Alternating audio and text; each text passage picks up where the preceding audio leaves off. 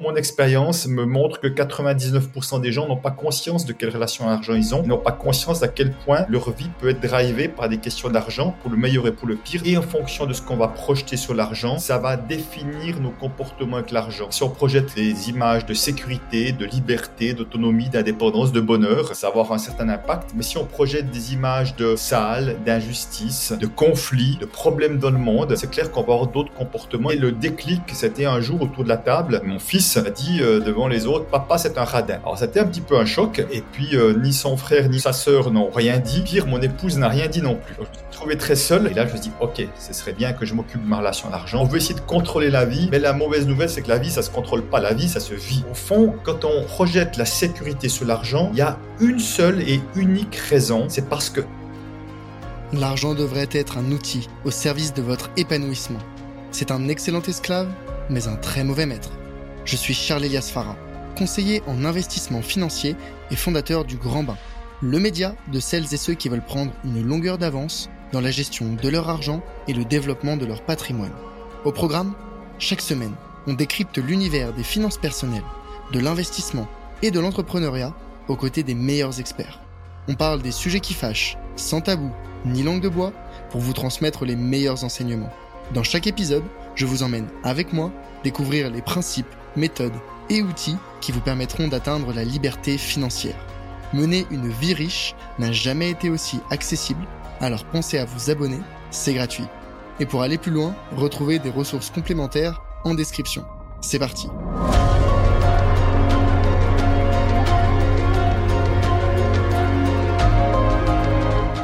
moi, je voudrais que tu, m'expliques un peu le, panorama actuel, le, paysage actuel des, euh, rapport à l'argent que toi, tu as pu euh, voir à travers tes années d'expérience, tes ateliers, tes centaines, peut-être des milliers de personnes que tu as rencontrées euh, C'est quoi les différents types de rapports à l'argent si tu devais les, catégoriser?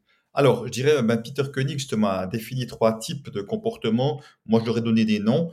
Le premier nom, je l'ai déjà un petit peu sous-entendu, c'est le comportement, de l'écureuil. Donc, les mmh. écureuils, ceux qui aiment faire des réserves, et typiquement, tu en es un, j'en étais un aussi. Euh, l'écureuil, c'est donc celui qui cherche à avoir des réserves, puisque ces réserves représentent quelque chose, représentent plus que de l'argent. Comme je disais tout à l'heure, pour certains, ça représente la sécurité, pour d'autres, ça représente la liberté, l'autonomie, pour d'autres, ça représente le bonheur ou je ne sais quoi. Donc, quelque part, dans ce comportement-là, il y a une croyance inconsciente la plupart du temps qui est plus j'aurai d'argent, plus je serai sécure, plus j'aurai d'argent, plus je serai libre, je sais pas quoi. J'ai toujours une petite anecdote par rapport à argent égale sécurité. Je disais, si l'argent représente vraiment la sécurité, vous avez un test très simple à faire. Vous allez prendre le maximum d'argent cash que vous pouvez. Si vous avez des milliers, des milliers d'euros, voire des dizaines de milliers, si vous avez, vous allez les mettre dans vos poches, dans un petit sac à dos, dans vos poches, et vous allez vous promener dans le métro de Paris quand il est bandé. Et si vous vous sentez en sécurité, vous avez plein d'argent sur vous, c'est que l'argent présente à 100% un coup sur la sécurité. Mais si, comme je le présume, la plupart d'entre vous allez vous trouver extrêmement insécure parce que vous avez de l'argent, on voit bien qu'on est déjà pris dans un piège, c'est que l'argent peut autant générer de l'insécurité que peut générer de la sécurité. Donc l'argent n'est ni l'un ni l'autre puisque euh, on voit beaucoup de personnes être extrêmement insécures parce qu'ils ont des signaux de richesse, parce qu'ils vont on va mettre des, des, caméras autour de la maison, on va mettre des systèmes de défense, etc. Ils sont très insécures parce qu'ils ont de l'argent. Donc on voit que c'est très paradoxal tout ça et que finalement ça marche pas aussi bien que ça. En tout cas, c'est ce que je peux voir. Donc ça c'est le premier comportement qui est vraiment des, des économes, l'écureuil. Deuxième comportement que j'ai appelé les repousseurs. Alors, c'est ceux qu'on va plutôt voir dans la galère financière. Alors, parfois, dans le couple, il peut y avoir un repousseur, un écureuil, ce qui est d'ailleurs un joli, euh, un joli thème de conflit. Et euh, ça signifie que le repousseur, lui, dans ses comportements, il va garder l'argent à distance.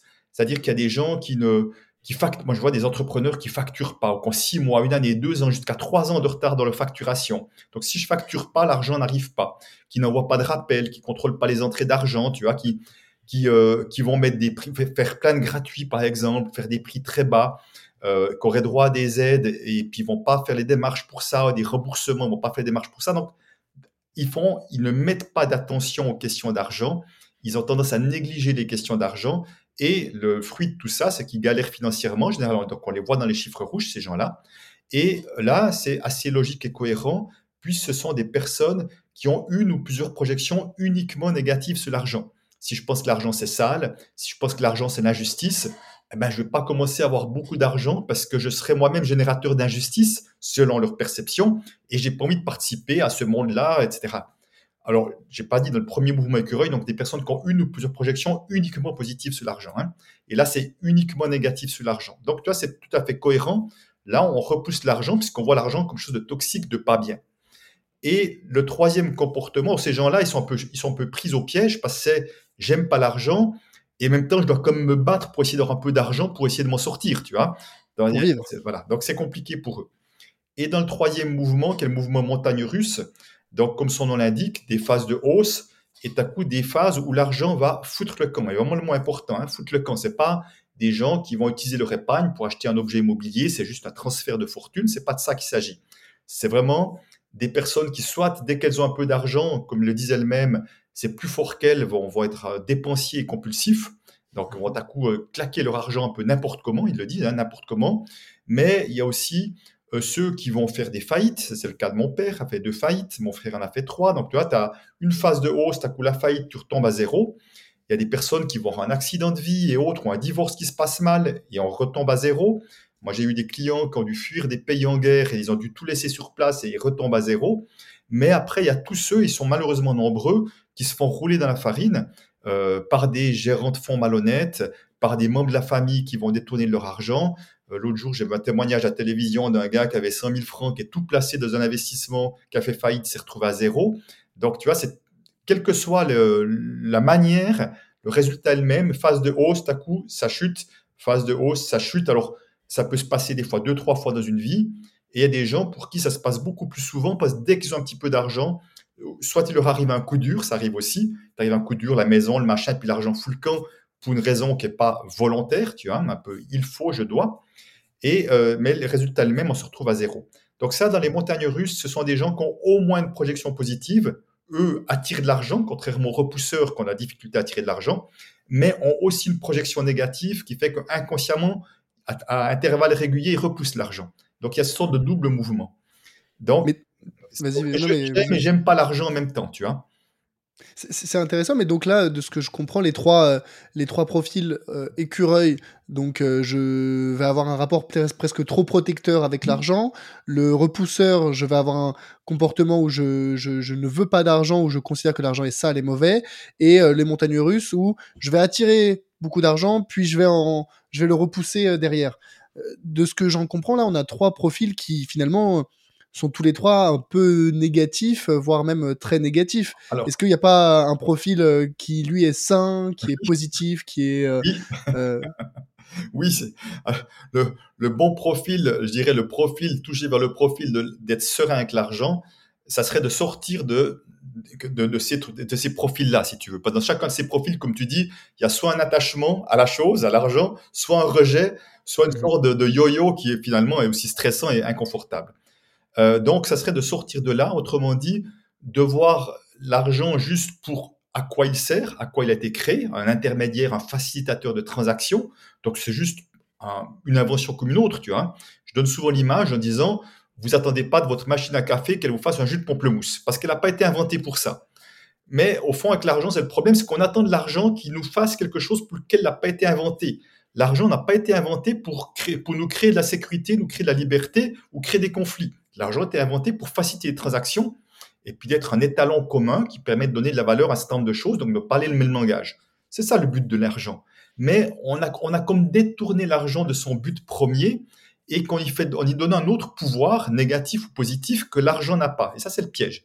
Donc, dès le moment, si tu veux, où on sort de ces relations à l'argent, l'image que je donne, c'est de dire, finalement, euh, comme je disais tout à l'heure, l'idée c'est d'être serein avec l'argent, quelle que soit ma situation financière. Et il s'avérerait qu'il y a des périodes, c'est mon cas actuellement, où j'ai un certain succès.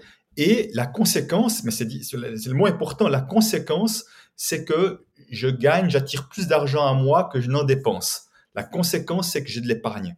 Mais c'est pas un but en soi. Avant, c'était un but en soi d'avoir de l'épargne parce que j'avais la peur. Alors que maintenant, c'est de la conséquence parce que le train de vie que je mène fait que euh, ben, euh, pour moi, euh, aujourd'hui, en tout cas, je gagne plus d'argent que j'en dépense. Donc, j'ai des économies, mais je pourrais très bien dépenser toutes mes économies, peut-être même m'endetter pour mener un projet important, qu'il soit professionnel ou privé, et que je me retrouverais peut-être dans les chiffres rouges, mais je serais aussi tranquille et serein parce que je sais que ça fait partie de la vie, puis que je vais me refaire une santé financière parce que je, je sais générer de l'argent s'il le faut. Donc, si tu veux, il n'y a pas un mouvement linéaire. Il peut y avoir des moments avec des hauts, des moments où je vais peut-être même prêter mon argent, le donner ou je ne sais pas quoi, je vais régénérer. Donc, il peut y avoir toutes sortes, mais simplement, je suis tranquille avec ça parce que j'ai développé d'autres facultés intérieures qui est entre autres une grande confiance en moi, de mes ressources. Mais moi, j'appelle ça une confiance en la vie, confiance en plus grand que moi. C'est une confiance, j'appelle comme cellulaire, qui fait que moi, je sais aujourd'hui que quoi qu'il m'arrive, je trouverai ou les ressources en moi ou les ressources autour de moi pour faire face aux situations qui se présentent.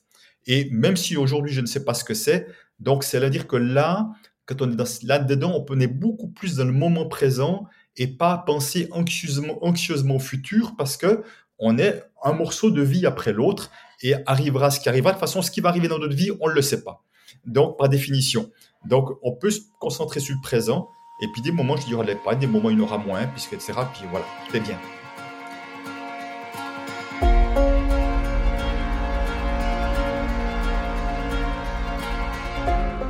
Hello, c'est Charlie. Ce que tu viens d'écouter est un extrait de l'épisode complet que j'ai enregistré avec mon invité. Donc, si tu veux écouter la totalité de l'échange, tu peux dès maintenant le retrouver sur ta plateforme d'écoute préférée. Au passage, pense à mettre 5 étoiles au podcast s'il te plaît. Ça compte énormément pour moi et ça m'aide à développer le podcast. Je te remercie d'avance et te dis à très vite pour un prochain épisode. A plus